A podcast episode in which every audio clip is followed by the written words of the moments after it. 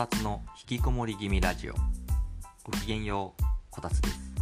このラジオはおうち生活を楽しく便利にしてきた偏愛にあふれた仲間をゆるく紹介する番組です。小さくまとまりたい気楽に生きたい人に向けてヒントになるようなエピソードも配信したいと思っています。今回のテーマは優しいゲームから卒業せよフロムソフトウェアからの挑戦状ダークソウル。今回も前回に引き続きゲームのお話です。このダークソウルっていうゲームめちゃくちゃハマってて、まあ、ハマってたっていう話なんですけど今でもこうやり始めると止まらなくなっちゃうので 今は、えっと、このダークソウルっていうゲームはやめてます。えっと、このゲームの始まりは、えデモンズソウルっていうゲームの続編として発売されました。え、舞台は文明が廃れた後を想像させるような、まあ、剣と魔法の世界で一応メインは呪いの世界っていう形になっています。で物語はこう不死人、えっと、不つまり不死身ですね。不死身である主人公がこの荒廃した世界の中でとある騎士から助けられたところから物語が始まります。まあこのゲームを短くまとめると中二病全開の死にゲーです。あの以前配信した「風来の試練」というゲームがあったんですけどこれすごく難しいゲームだったんですが風来の試練以降あんまり難しくないゲームが多かったんですね。私めちゃくちゃゲームやってたんですけどどれもまあ割と簡単でした。でそんな中急にこんな難しいゲームが出てきて私はもう嬉しくて嬉しくてすぐにプレイしました。こんな簡単にやられてしまうゲーム久々だったのでめちゃくちゃやり込んだ記憶があります。多分同じ気持ちだったプレイヤーは多いはずです。今回はそんなお話。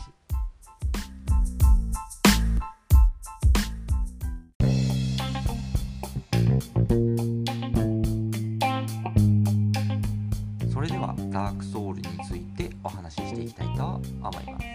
まずはストーリーから。ゲームを始めた時に最初に流れるプロローグをそのまま読み上げてみます。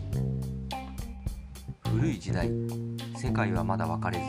霧に覆われ灰色の岩と大樹と朽ちぬ古流ばかりがあった。だがいつか初めての日が起こり明かりと闇と熱と冷たさと生と死とあらゆる際をもたらした。そして幾匹かの闇から生まれた者たちが火に惹かれ火のそばから王のソウルを見いだした。最初の死者ニト。イザリスの魔女と混沌の娘たち。そして太陽の光の王グインと彼の騎士たち。そして誰も知らぬ影の小人。それらは王の力を得古竜に戦いを挑んだ。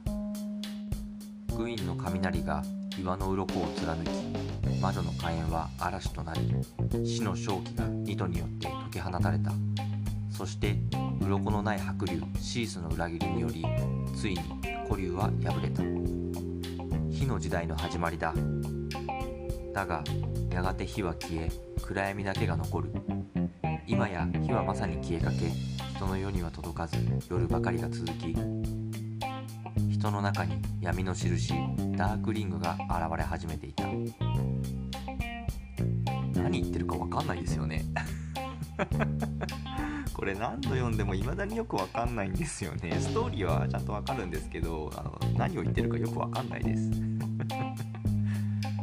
私なりの解釈でこのゲームのストーリーをお話しするとあの主人公となる人物はある日突然体にダークリングというものが浮き上がってしまいました。そのダークリングっていうのがいわゆる不死人あの不死身になってしまうあの呪いなんですけども不死身になってしまったがために北の不死人と呼ばれる、まあ、不死身の人を閉じ込めておく牢屋がありましてそこに閉じ込められてしまうんですね。そして物語はそんな主人公とある騎士が救ってくれるところから始まりますでこの世界のお話なんですけどさっきもお話しした王様大王グインが力を身につけた理由となっているこの王のソウルっていう、まあ、あのとてつもない力を秘めた、まあ、魂みたいなものがあるんですけどそれがこの世界を生み出した最初の日っていうところからあの、まあ、取り上げたみたいな感じになるんですよね。でその最初の日が消えかかっているため世界がま崩壊しつつあるみたいなイメージなんですよ。まあ、ちょっと厳密には違うんですけどそんな感じだと思ってください。でこの木を消え去ることを防ぎたいっていうのがこの王様大王クイーンが考えてることなんですね。してこの火を消えさせないためにはこの大王グインっていう人が自らを薪として火をこう継ぐみたいな火を燃やし続けるっていう役割を担ってたんですけどそのグインがあのそれをなかなかできなくなってきてるので、まあ、後継人となる薪となるその主人公といいますか、まあ、後継者を探すためにいろんな人を集めてたそんな感じの物語です。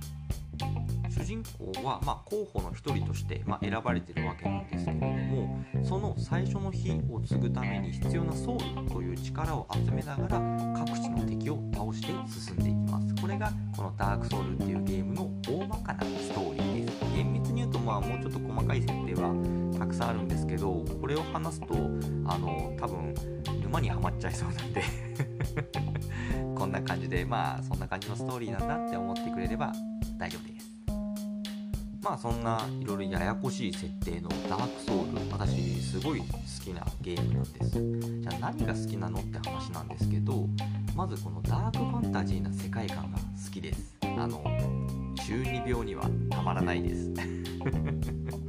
私結構中二病なんでそういうなんかダークファンタジーっていうそういう世界観がすごい好きなんですよ。そしてこのゲーム、冒頭でもお話ししたんですけどいわゆる死にゲーと呼ばれるめちゃくちゃ難しい難易度です。なので絶望感も味わえるんですね。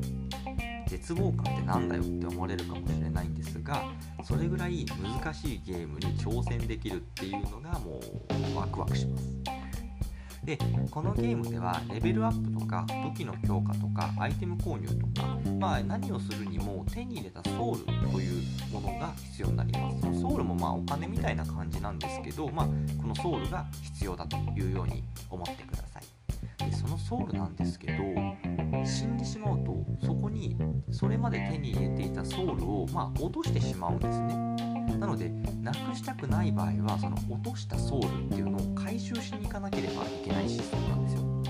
でも回収しに行く途中で死んでしまうとその落としたソウルっていうのは消えてしまうんです。これ結構ロストしちゃうっていうんですけどそういう仕様になっています。なのでこう目的があって貯めてたソウルだと結構きついです。ある意味これも絶望感ですね。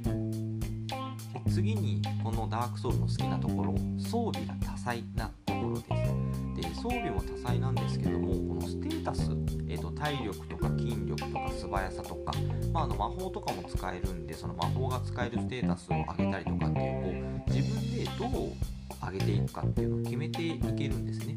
なので好きなプレイスタイルを極められるっていうのがこの凝り性な人にはとってもいいです。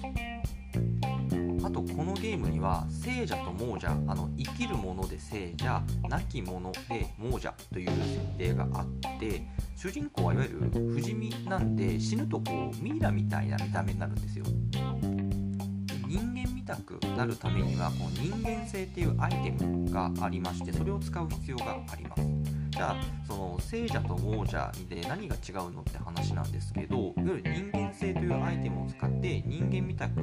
なる、まあ、聖者になるとできることが増えるんですね。で一番大きいのはマルチプレイができるっていう点です。この聖者っていう状態になると不特定多数の人と協力プレイできるようになります。なので協力プレイができると攻略も楽しくなるししかも楽になるっていうそんな感じのゲームなんですね。時最初出てたダークソウル1いわゆる無印って呼ばれるこのダークソウルなんですけど、えっと、マックスで、えっと、2人の協力者を得て合計3人で攻略を進められるようになっています。この協力する側っていうのは実際に協力しに行くっていうかこの霊体霊霊の体に霊体っていう形でまああの幻想じゃないですけど、まあ、そういう霊のこの体実体のない体になって参加できるっていうようになっています。この協力プレイがすごく楽しいのと攻略に困ってる初心者にはありがたいシステムなんですね。何回やっても1人じゃ勝てないだから協力してほしいっていうそういったことがこうできるようになっています。でこのダークソウルっていうゲームに慣れてくると あの私も実際にやっていたんですけど攻略の手伝いをする側に回ってなんかあの先輩面しながら「全然気にしないで俺が助けるから」みたいな 先輩面するプレイにはまりがちです。でもそれが結構楽しいんですよね。とはいえこの「ダークソウル」っていうゲーム全部が好きっていうわけではなくちょっと嫌いなところもあります。それが侵入っていうシステムがあることです。さっき協力プレイができるって私言ったんですけど実は反対もあります。でこのゲームですねあのプレイしているプレイヤーの数だけその世界があるっていうイメージのゲームなんですね。世界に侵入してそのゲームの世界の主いわゆるその人のプレイしているその本人ですね。本人を倒しに来るっていうプレイもできちゃうんですよ。まあ、いわゆるお邪魔プレイみたいなそんな感じです。ゲーム用語で言うと PVP って言うんですけどいわゆる対人戦を好む人たちがいるのでそういうのでこう侵入されて倒されて本当は攻略したかったのにやられちゃったなんてことが結構あります。これ負けちゃうとめちゃくちゃ腹立つんですよ。それまで努力してたのもそうだし集めてたものもそこに落としてしまうのでめちゃくちゃ腹立つし純粋に悔しいです。まああの本当はこのゲームの醍醐味でもあるんですけどね。レイヤースキルを見つけつけられるっていうのが感じなんですけど対人戦ってやっぱそういうところがあるんですよ。マウントの取り合いというか俺の方がうまいでというか。そういうのがあるんですけど結構まあその PVP 対人戦っていうのがこのダークソウルの醍醐味でもあったりします。まあ、あの腹立つって私言ったんですけど、まあ、そう言いながらも私も悔しい思いをしたので私も侵入して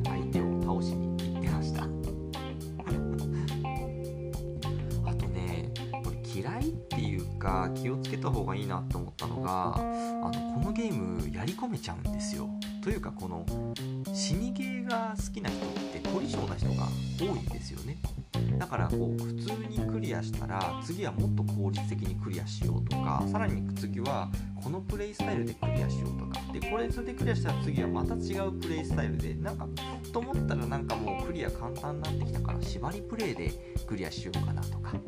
最終的にはあのクリアタイム競ってみるかみたいないわゆるこのスピードランあの RTA っていうんですけどリアルタイムアタックの略ですね。そういうことをやり始める人が出てくる。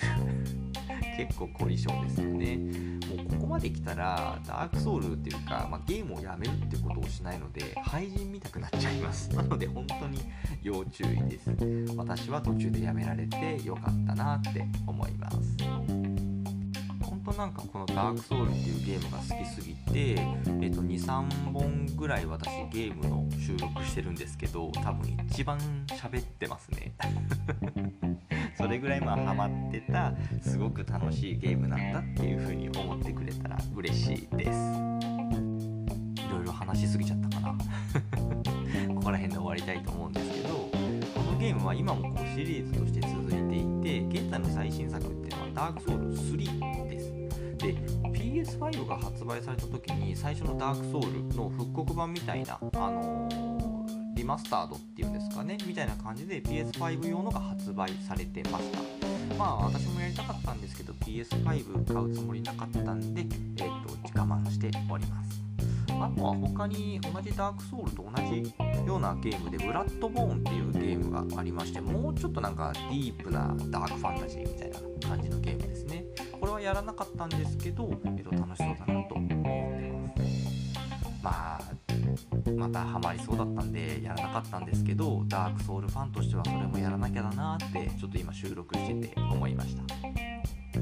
あのダークファンタジーかつ挑戦状を叩きつけられてるかって思うくらい難しいゲームやりたい人にはダークソウルがめちゃくちゃおすすめです。あの ぜひ一緒に絶望しましょう。なんかまとまりないですけど今回はこの辺で。またお会いできるのを楽しみにしています。したっけね